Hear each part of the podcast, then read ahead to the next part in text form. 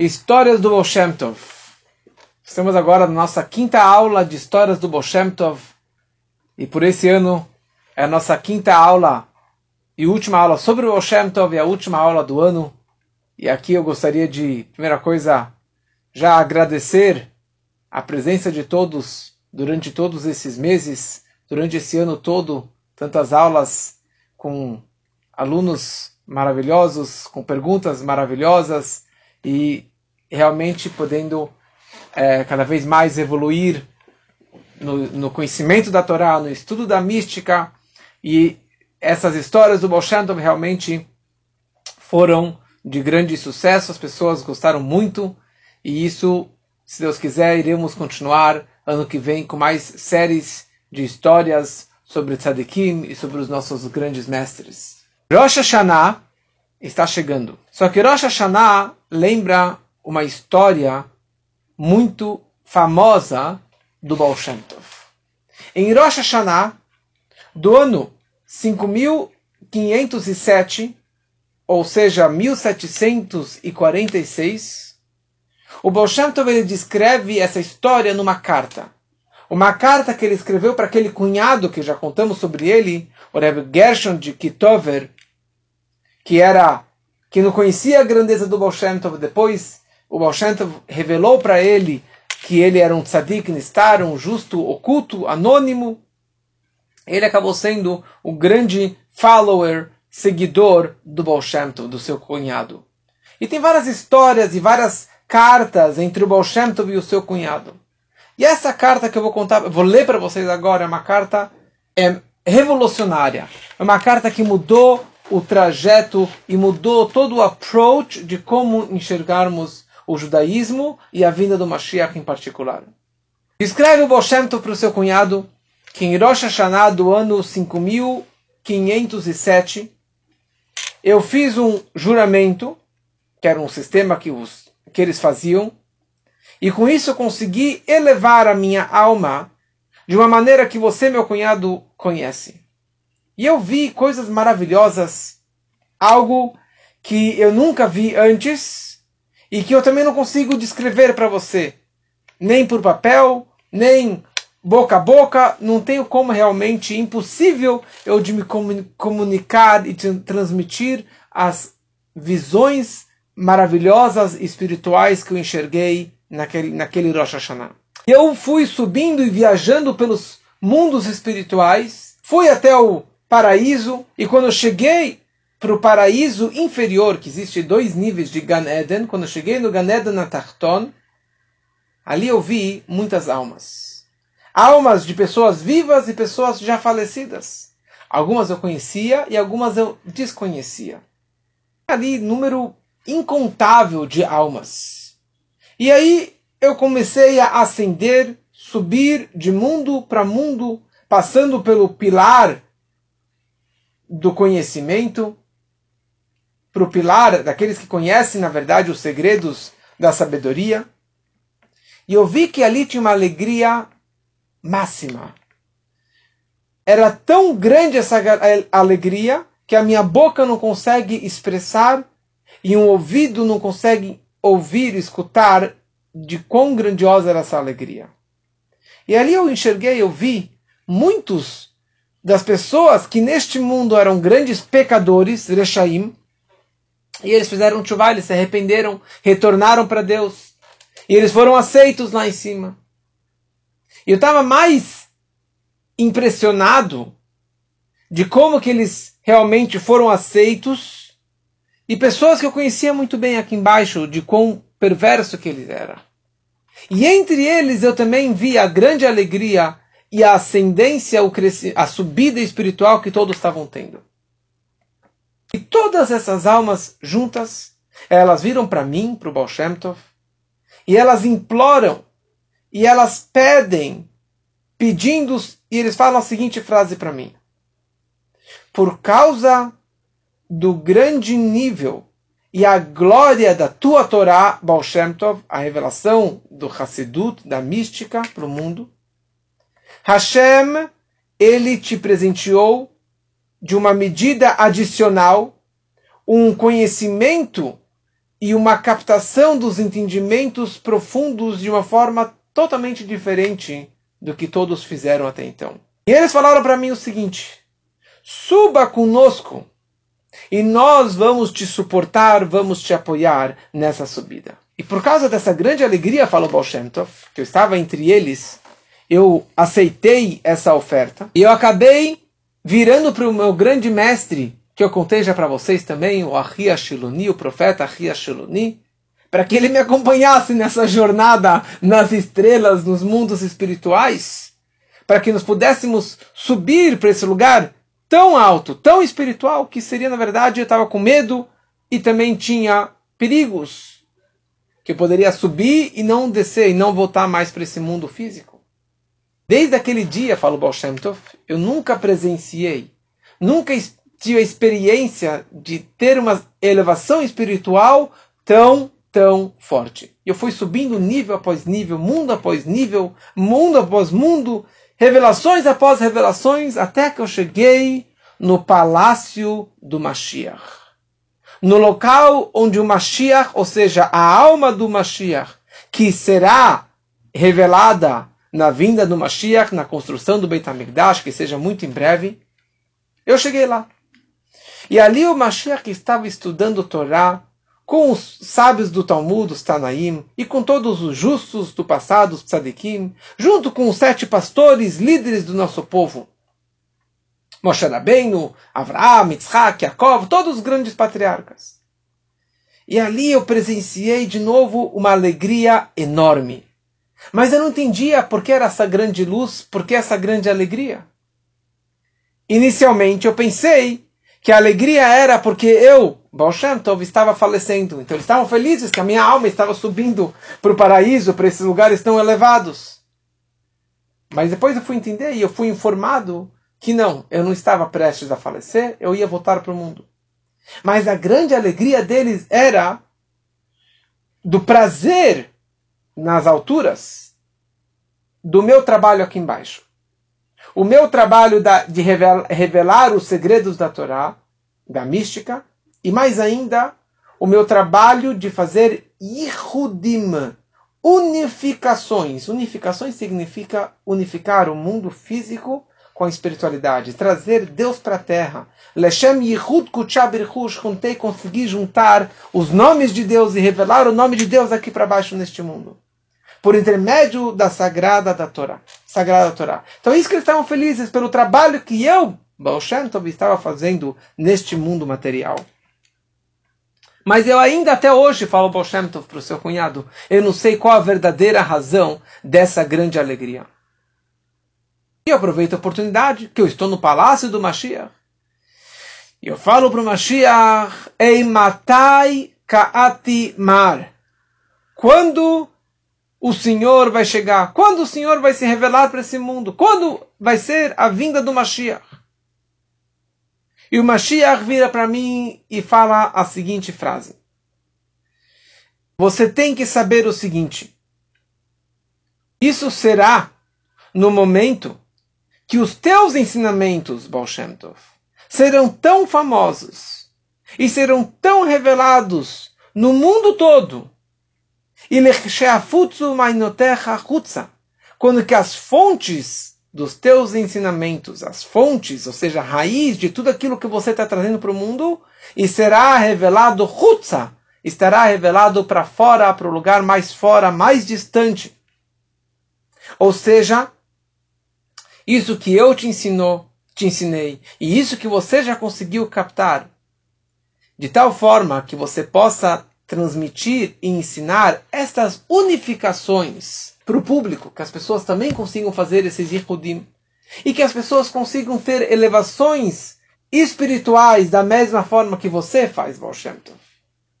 E naquela hora, conclui Mashiach, todas as cascas más, negativas das clipó, das cascas impuras, vão terminar e será um momento de graça e um momento de salvação. Grande conversa que o Baal Shem Tov teve com o Mashiach. E tem uma música conhecida, Ei Matai, katimar licheshe yafutzu mainotecha chutza. Hey ay ay ay. Hey matai katimar licheshe yafutzu mainotecha chutza. Matai matai matai matai katimar licheshe yafutzu quando o Senhor vai vir? Quando as fontes dos teus ensinamentos forem atingirem o lugar mais fora, mais distante. E o Baal Shem Tov, ele continua escrevendo. E eu estava, na verdade, assustado. Quando que isso aqui vai ser possível? Quando será possível? E enquanto que eu estava lá em cima, eu aprendi três métodos, três segulot. Aprendi também três nomes sagrados de Deus, de uma forma que seria fácil de explicar para o público. Eu achava que seria fácil, mas eu percebi que para minha geração não vai ser fácil revelar isso. E eu queria ensinar isso aqui para você, meu cunhado, mas também não, foi, não, não me foi dada permissão para ensinar para você durante a minha vida. E eu peço para você, para que você continue esse trabalho. Mas uma coisa eu quero te descrever, uma coisa que você pode sim fazer.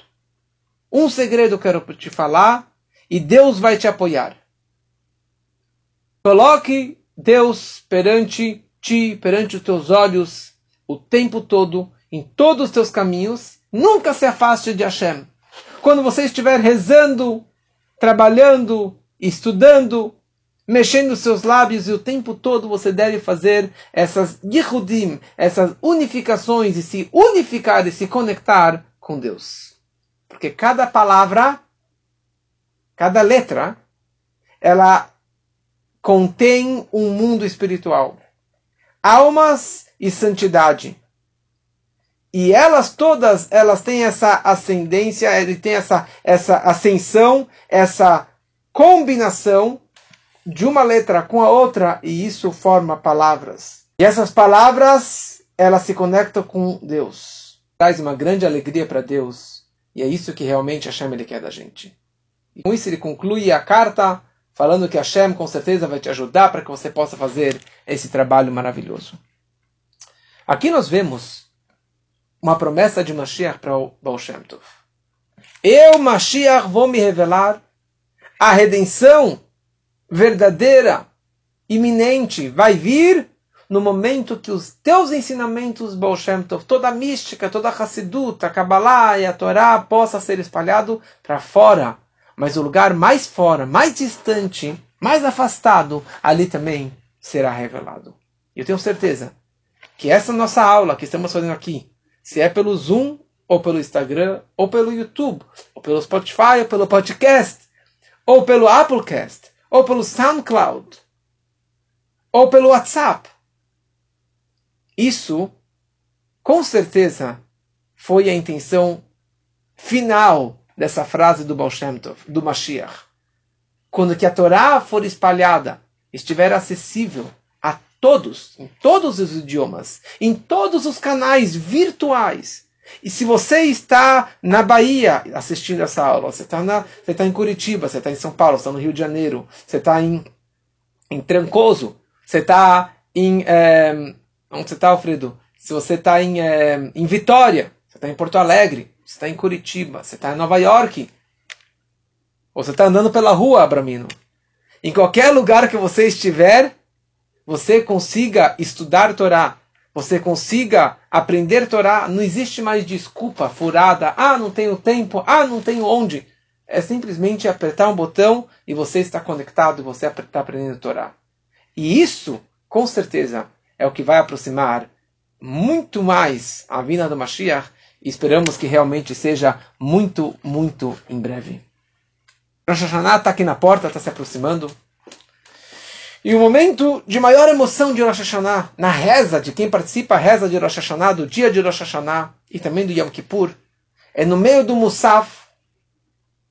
Nós lemos aquele trecho, o Netané Tokef, que ali descreve quem vai nascer, quem vai morrer, quem vai ficar rico, quem vai ficar pobre, quem vai morrer com fogo, com água, com isso, com aquilo? Quem vai ter sucesso? Quem vai subir? Quem vai descer? E tudo que vai acontecer está decidido no dia de Rosh Hashanah. E no final, todo mundo grita: o chuva, o tfila, o tzedakah, Que a chuva, o retorno. A tfila, a prece. e a tzedakah, a caridade, a doação, a justiça, isso retira todos os maus decretos que podem possam existir contra o nosso povo e contra a humanidade. Que, aliás, o Rosh Hashanah não é só o ano novo do povo judeu, mas é o ano novo para toda a humanidade, para todas as criaturas, porque tudo passa perante Deus nesse dia, tudo é decretado o que vai acontecer no próximo ano, no dia de Rosh Hashanah. E hoje eu queria aproveitar esse link do Baal Shem Tov e ensinar para gente um, três novidades, inovações que o Baal Shem Tov ele trouxe na Torá, nas mitzvot e na nossa tefilá, na nossa reza. Ou seja, a Torá sempre existiu. A, as mitzvot, os preceitos judaicos sempre existiram. A tefilá, a reza também sempre existiu. Mas o Baal Shem Tov, ele modificou a forma que devemos seguir o judaísmo, a forma que devemos estudar a Torá, a forma que devemos seguir o judaísmo e a forma que devemos rezar para Deus. Primeira coisa, a Torá. Torá, até o Baal Tov, era uma fonte de conhecimento, era uma fonte de grandeza para a pessoa ser o grande conhecedor de todo o Talmud, de todas as leis, dele ser o grande conhecedor, o grande rabino, uma pessoa muito famosa, um bom palestrante. Ou seja, conteúdo, sabedoria, inteligência espiritual. Vem o Baal Shem e fala: Torá não é para você adquirir conhecimento. Torá é a forma de você expressar a sua fé e a sua ligação com Deus. Torá significa sabedoria divina. A Torá é o, eu costumo dizer que é o crânio de Deus, toda a sabedoria, conhecimento de Deus, ele condensou tudo isso, ele fez um tzimtzum, condensação, ele congelou tudo isso e colocou dentro da Torá. Então, no momento que você está estudando qualquer parte da Torá, pode ser o Talmud, pode ser Hassidut, pode ser o Tânia, pode ser Mussar, pode ser lei, pode ser histórias dos nossos sábios, qualquer parte da Torá, em qualquer idioma, você está se conectando diretamente com Deus. É a forma de você sentir e se conectar diretamente com Deus. Consta no Talmud por que o templo de Deus foi destruído, por que o Betamigdash foi destruído, porque eles não fizeram a brachá antes do estudo da Torá. Nas preces, nas bênçãos matinais, nós falamos uma brachá agradecendo a Deus pelo mérito de estudarmos a Torá e da nossa conexão com Ele. A gente fala, eh, Baruch Atah Hashem, noten ha Torá, que Deus nos deu a Torá. Nos deu no passado e continua nos dando constantemente. Então fala o Talmud, eles não fizeram essa bênção e por essa razão o templo foi destruído. Sério? está falando sério? Tipo, só porque eles não fizeram uma bênção, uma brachá?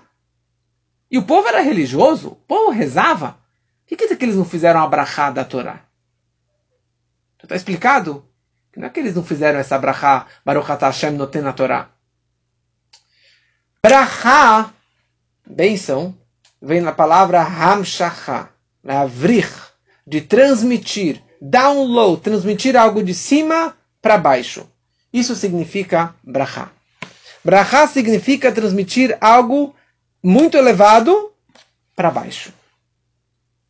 Ou seja, quando você fala Baruch atah Hashem Elokeinu haolam, você está transmitindo e puxando Deus para o mundo, melech haolam, para dentro do mundo, e agradecendo pela comida, pela bebida ou pela Torá. Fazer uma brachá para a Torá significa transmitir Deus dentro da Torá transmitir a, a essência de Hashem, a sabedoria de Hashem, a presença de Deus, a fé em Deus, dentro da Torá e dentro do mundo. Ou seja, é uma oportunidade de você se conectar com Hashem, de eu estar me elevando, de Hashem estar descendo, se, descendo e se conectando aqui embaixo. Eles não abençoaram significa que eles estavam só pensando no intelecto da Torá. É, é uma sabedoria máxima vocês da Torá, a Mishka, a Kabbalah, o Talmud, as leis, são coisas maravilhosas que mudam o intelecto da pessoa. É uma sabedoria máxima, ímpar. Mas tem pessoas que estudam todo o Talmud, ou conhecem todo o Tanakh de cor, e não seguem nenhuma mitzvah, não colocam tefilim, não fazem Shabbat, não fazem kasher. Porque é algo muito intelectual. O propósito não é estudar por estudar, mas o propósito é você estudar para você se conectar com Hashem, aumentar a tua fé, aumentar a tua religiosidade, aumentar a tua conexão com Ele. Isso que faltou para o povo naquele momento. E na verdade foi isso que faltou até o Baal Shem Tov. Até o Baal Shem Tov as pessoas pensavam só no intelecto, mas não nas emoções, não de aproximar o povo, não de aproximar o povão ignorante, os pobres, como a gente contou tantas histórias. E o Baal Shem Tov conseguiu transmitir a Torá para esse povo ignorante, para esse povo simples, para que eles também, na verdade, podem e devem se conectar com Hashem por intermédio da Torá. Uma dica prática para isso é que durante o estudo, durante o teu estudo, a pessoa ela deve ela deve um, parar no meio do estudo e medite. Pare no meio do estudo e se conecte. Pensa em Deus. Não pense somente no estudo que está fazendo, mas pense na presença divina e na sabedoria divina que isso é todo esse estudo que você está fazendo. Mais uma coisa, o Baal Tov, ele conseguiu unificar todas as facetas da Torá. Que existe os cinco níveis da Torá, do Pshat, do Pardes, desde a explicação, explicação mais simples até a explicação mais mística, mais profunda da Torá. O Baal Shem Tov, ele conseguiu unificar tudo isso. Demonstrar como que no dia a dia, no estudo simples, você precisa ter também uma pitada, certo? Uma adocicada do estudo da mística, da Hassidut, da Kabbalah. Essa é a verdade do Tov em relação à Torá. Tefilá.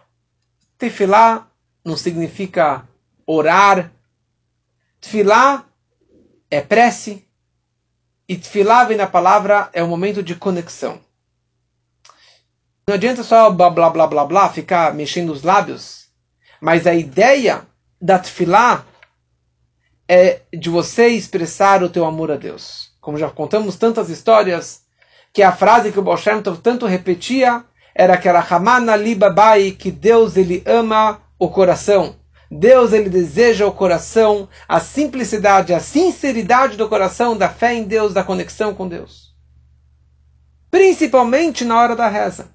Porque é o momento que a pessoa está se conectando com Hashem. Ele está pedindo, ele está agradecendo, ele está louvando. E se você entende um pouquinho do Sidur, das rezas que nós fazemos diariamente, é o momento de você se conectar com Hashem, de você louvar, agradecer e pedir mais, e agradecer, e pedir, e pedir, e agradecer. Esse que é o intuito da reza. Não é simplesmente blá blá blá, rezar de manhã, tarde, noite, Shabbat, etc. No Rosh Hashanah, ficamos horas rezando, em Yom Kippur ficamos horas rezando. Mas o propósito é você rezar de coração. Você rezar pode ser pouco, mas que esse pouco seja de uma forma sincera. Para isso, nós temos várias e várias histórias do Baal Shem Tov escrevendo a grandeza e a novidade da Tfilá a partir do Baal Shem Tov. Não necessariamente que todas as histórias são do Baal Shem Tov, mas é baseado nos ensinamentos e nas mensagens do Baal Shem Tov. Então, certa vez o Baal Shem Tov estava viajando, ele chega numa ilha, e ali ele encontra um judeu que não sabia rezar. Ou seja, ele não sabia a ordem das rezas. Ele pegava o Sidur e ele lia o Sidur inteiro, do começo ao fim, todos os dias da semana.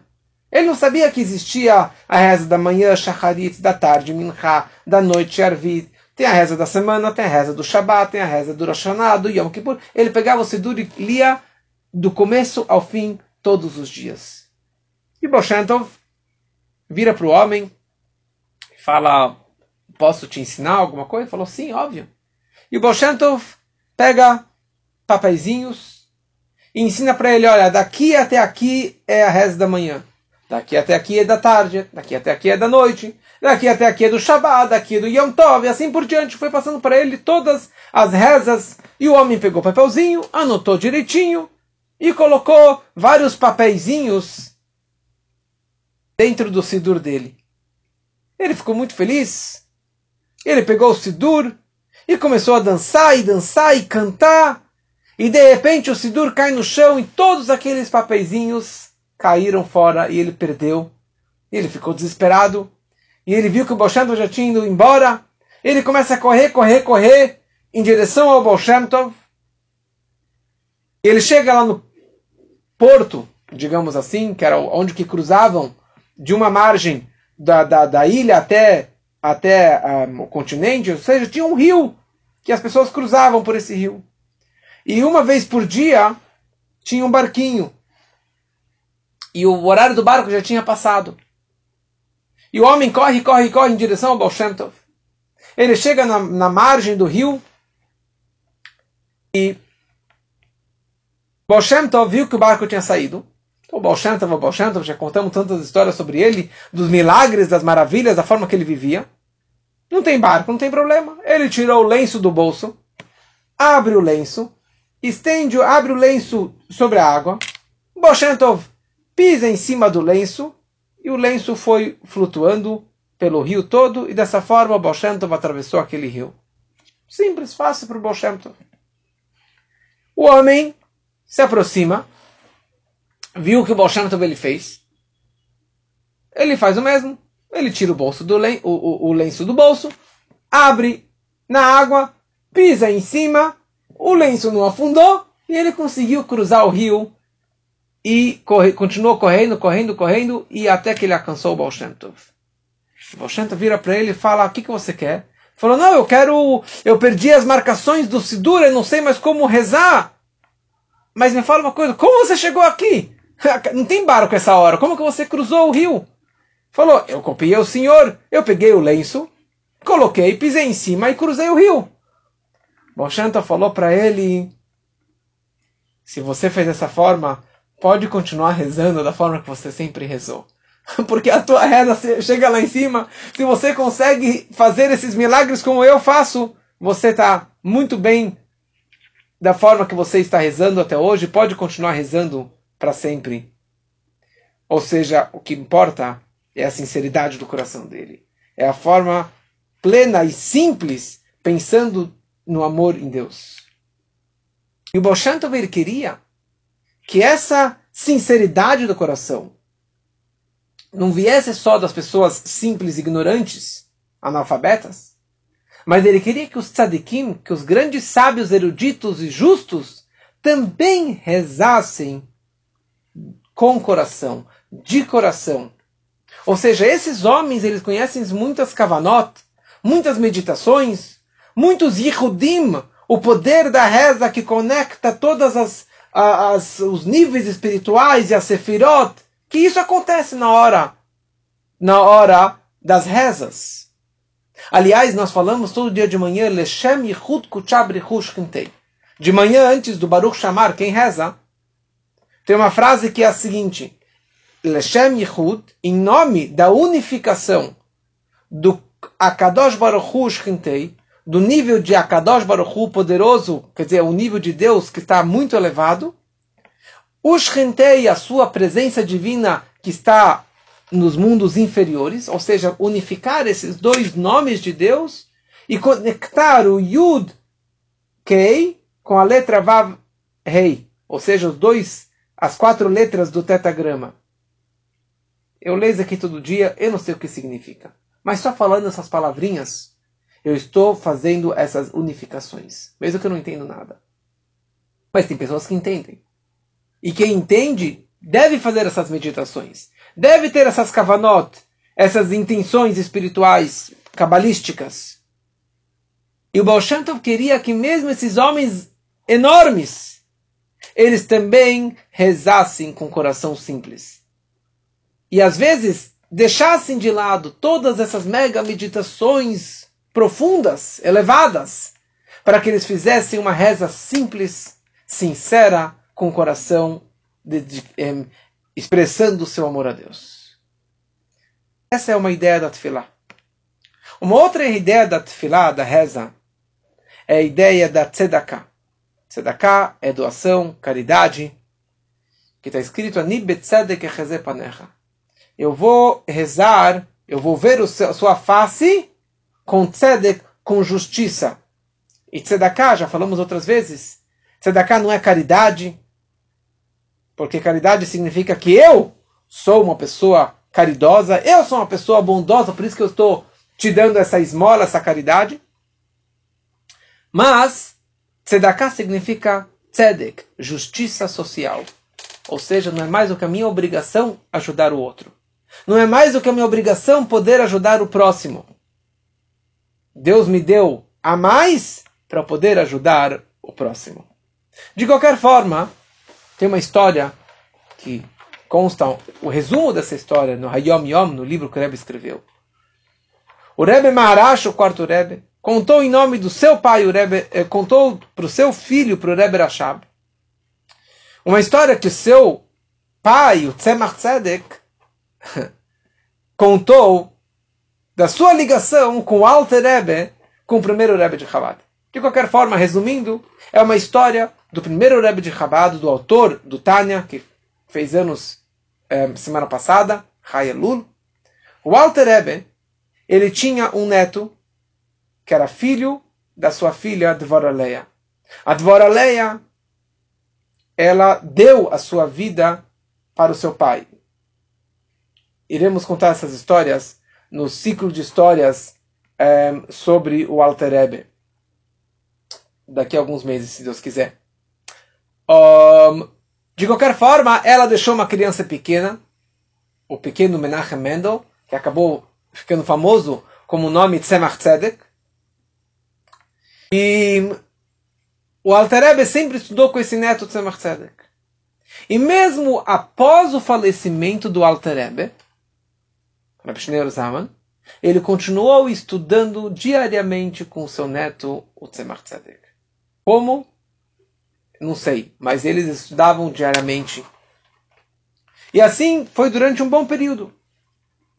E em certo momento, eles estudavam não diariamente, estudavam três vezes por semana. E depois de alguns meses, o Alter Rebbe, ele sumiu e não mais apareceu para o seu neto.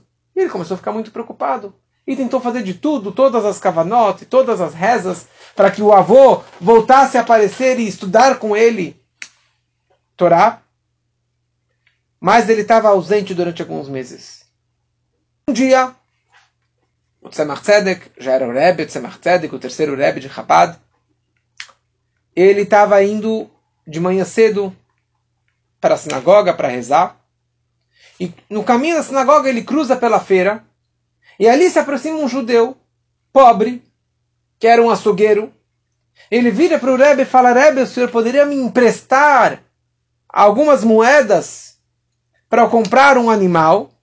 Eu vou fazer o abate desse animal, vou vender a carne, vou ganhar dinheiro e eu vou te devolver o seu dinheiro no final do dia. Simples. Naquela hora o Tzemach Tzedek falou: venha para mim quando acabar a reza. E o homem falou, tá, tudo bem, obrigado. E o Tzemach Tzedek foi até a sinagoga. Quando ele chega na sinagoga, ele, ele pega o talit, ele coloca no ombro, se preparando para a reza. E naquele momento, caiu a ficha. Ele falou, calma aí. Esse homem precisa desse dinheirinho para comprar o um animal, para vender, para ganhar algum, alguns centavos para conseguir levar comida para a família no final do dia. E eu falei para ele vir após a reza. Após a reza, até eu rezar, até eu tirar tudo, pode ser 11 da manhã. E até lá a feira já está na metade do dia, já está acabando. Errado. O tirou o talit, sai da sinagoga, vai para a feira e começa girando pela feira até que ele achou esse açougueiro e falou: Quanto dinheiro você queria? Todo o dinheiro. Com isso, o homem foi lá, comprou, vendeu, ganhou dinheiro. E o Tzemach volta para a sinagoga. Ele chega na sinagoga, vai até a pia e vai lavar Netelat Yadayim, vai lavar as mãos para se preparar para a reza. Naquele momento, ele teve uma imagem, apareceu no, no vídeo, apareceu na frente dele a imagem do pai dele, do avô dele, do Alter Rebbe. E a partir de então, eles continuaram, Havruta continuaram estudando. Essa que é a grandeza de você dar tzedakah em geral, e principalmente você dar uma tzedakah antes da reza. Esse é o nosso costume, que antes de começar a reza, dar algumas moedas na caixinha de tzedakah. Mas aqui nós aprendemos três lições muito fortes, básicas para a nossa vida. Número um, quando você ajuda uma pessoa financeiramente, mesmo que seja para ele ganhar alguns centavos, alguns pennies, todos portões celestiais estão abertos para você. Todos os portões se abrem na hora que você conseguiu ajudar uma outra pessoa, financeiramente.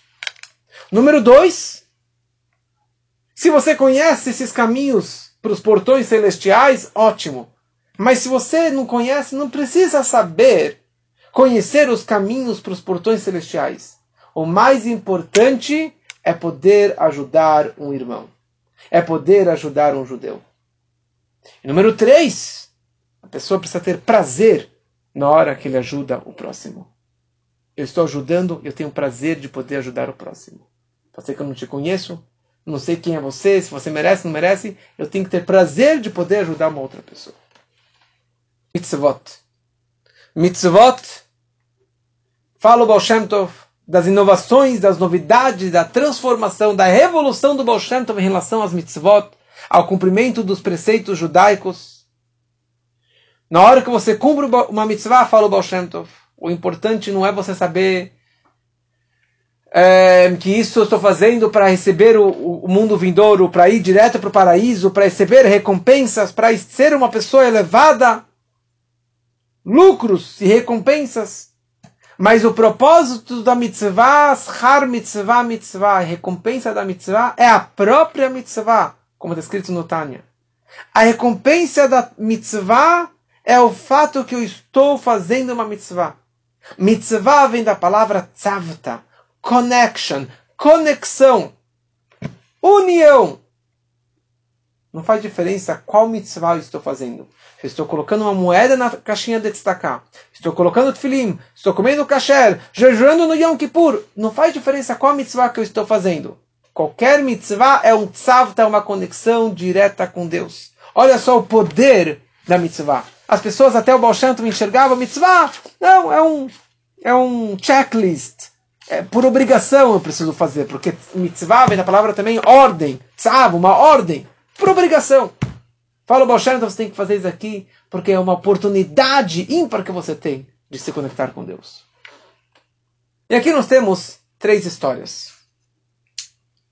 Certa vez o Bolshanto queria mostrar para os alunos o valor de uma mitzvah. E ele saía ao campo. E eles viram um pastor lá com o seu rebanho. Bolshanto com os alunos se escondem atrás de uma moita, atrás de uma árvore.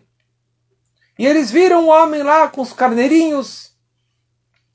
Em algum momento, o homem vira para os céus e fala: Hashem, Deus, Lib, eu te amo. O que eu posso dar para o Senhor? Não sei, o que, eu posso dar para o Senhor? Eu não sei rezar, não sei fazer nada. Eu sabe o que? Eu vou dançar para o Senhor. E ele começa a dar cambalhotas, ele começa a dançar e pular e dançar e dançar, dançar, dançar. Até que acabou o fôlego, acabou as forças. Passa mais um tempo. E o homem vira de novo para Deus e fala: Hashem, eu te amo que, que eu posso dar para o Senhor de presente? Sabe o que? Eu vou cantar. E ele começou a cantar, cantar, cantar, cantar, cantar, feliz. Até que acabou a voz dele. E ele passa mais um momento. E o homem vira para Hashem e fala: Hashem, eu te amo. O que, que eu posso dar para o Senhor? Eu não sei o que eu posso dar para o Senhor. Sabe o que? Eu vou te dar uma tzedakah. Eu vou te dar uma moeda de presente. Eu te amo tanto. Ele tira uma moeda do bolso e ele joga para os céus e fala: Deus, essa moeda é tua. e naquele momento, os alunos do Baal viram, testemunharam, que saiu uma mão dos céus e agarrou aquela moeda. Histórias dos nossos sábios ligado com uma mão do céu vindo pegando uma moeda ou trazendo uma moeda, etc. Isso é o valor de uma mitzvah, o amor de um judeu para Deus. Rabbi Levi Yitzhak de Bardichev, aluno do aluno do Baal Shem Tov, Rabbi Levi Yitzhak da cidade de Berdichev, que era chamado como o Berdichever, ele era conhecido como advogado de defesa do povo de Israel, sempre protegendo e, e julgando favoravelmente em várias situações. O, o, o Levi Yitzhak, ele chega numa, na sinagoga dele lá em Berdichev, e quando ele chega na sinagoga, na sinagoga ele percebe que todo mundo estava segurando aquele o lulav e o etrog, as quatro espécies da festa de Sukkot. E ele chega na sinagoga, cheirar um cheiro muito forte. Não era cheiro de chulé, não era cheiro de podre, não era cheiro de coração na arca sagrada, como aquela história. Ele cheira um cheiro do paraíso, do Ganeden. Era o tzadik, era Levi Yitzhak, ele sabia qual era o cheiro do paraíso. Ele começa a andar pela sinagoga, até que ele vai lá no fundo da sinagoga, ele vê um homem desconhecido, um homem de uma outra cidade, pobre, que estava lá com as suas quatro espécies, um etrog, murcho, pobre, fininho, muito simples. E o, Boshanto, e o Reb Levi fala para ele, posso usar o seu, o seu etrog? Ele falou, sim.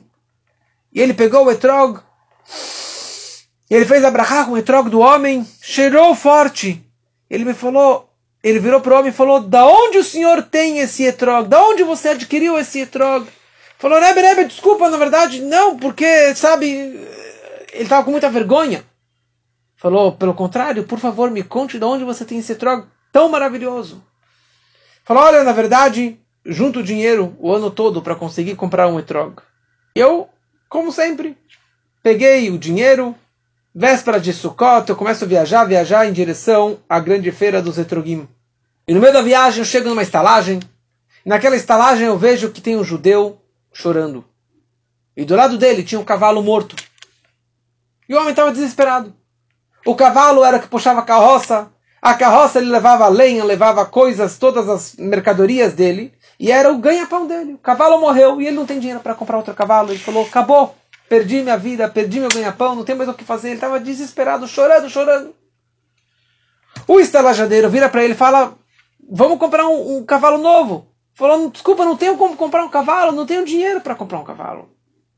E eu estava lá e me doeu o coração. Eu perguntei para o homem: Quanto custa um cavalo novo? Ele falou, custa lá 10 rublos. 10 é muito. Falou, quanto você consegue fazer? Falei, o mínimo que eu consigo fazer é por 5 rublos. E eu olhei para o meu bolso e eu vi que eu tinha lá os meus 5 rublos, que era o valor que eu precisava comp para comprar o meu etrog. Eu falei, etrog, o homem, para nascer dele, o sustento dele, o cavalo dele. Falei, você não consegue diminuí um pouquinho, ele diminuiu para quatro, eu dei para ele meus quatro rublos, fiquei com uma moeda no bolso, e na, na, o homem estava adormecido no chão, quando ele acorda ele vê o dinheiro do lado, foi lá, comprou o cavalo, e ele não entendeu o que aconteceu. E eu fui embora, eu fui para a feira, comprei o etrog mais baratinho, mais simples, estava com vergonha porque todo mundo me vendia o etrog mais caprichado, que eu chegava com dinheiro para comprar o etrog mais bonito. E eu com tanta vergonha na cara, eu não fui para casa. Eu vim para cá, porque se eu fosse para minha cidade, todo mundo ia tava esperando o meu etrog caprichado e eu tô com esse limãozinho aqui tão simples. Fala, Rablevi deixa eu te continuar a história que você não conhece. No momento que o homem viu aquele dinheiro, ele comprou e ele comprou o cavalo novo. Ele falou, com certeza foi o Elial Anavi, o profeta Elial, que veio aqui me salvar e que me deu esse dinheiro para poder comprar meu cavalo, para poder conseguir seguir a minha vida. Ele falou, Deus, como posso agradecer ao Senhor de ter enviado Elial Hanavi? Eu não sei como te agradecer. Sabe o que? Eu vou agradecer da forma que eu sei agradecer. Ele pegou o chicote ele falou: Deus, eu te amo. E deu uma chicotada no ar. Deus, eu te amo, obrigado por tudo. E deu uma segunda chicotada no ar. Deus, obrigado por ter mandado essa salvação, esse dinheiro. E deu uma terceira chicotada no ar. Naquele momento, conclui Rabbi Levi Yitzhak. Isso aconteceu, acho que era a véspera do Yom Kippur. E estava tendo um decreto celestial muito pesado contra o povo judeu. E eu, Rabbi Levi de Barditchev, com o Alter Rebbe, com todos os grandes tzadikim, não conseguíamos anular esse decreto tão severo contra o povo de Israel. e fizemos de tudo, todos os ihudim, as unificações cabalísticas, e nada adiantou para tirar esse decreto tão severo. E de repente vieram três chibatadas, um barulho enorme, parecia um furacão nos céus, e isso acabou revertendo a situação, e Deus decretou um Shanat Oval tocar para todos. Esses foram os três chocotadas que você deu, que o homem deu nos céus. E por isso você foi presenteado que o teu etrog tivesse o cheiro do Ganeden. Pelo mérito da sua mitzvah, da sua tzedakah, desse seu auto sacrifício de entregar tudo pelo próximo, Deus te presenteou com isso dessa forma. E com isso, nós entendemos o valor de uma mitzvah. Tem muitas outras histórias sobre o Baal Shem Tov, mas eu queria, de, queria concluir aqui esse ciclo de histórias do Baal Shem Tov. Espero que gostaram, espero que curtiram, que aprenderam, que cresceram, porque eu aprendi muito, eu cresci muito, e que possamos levar essas mensagens para a nossa vida.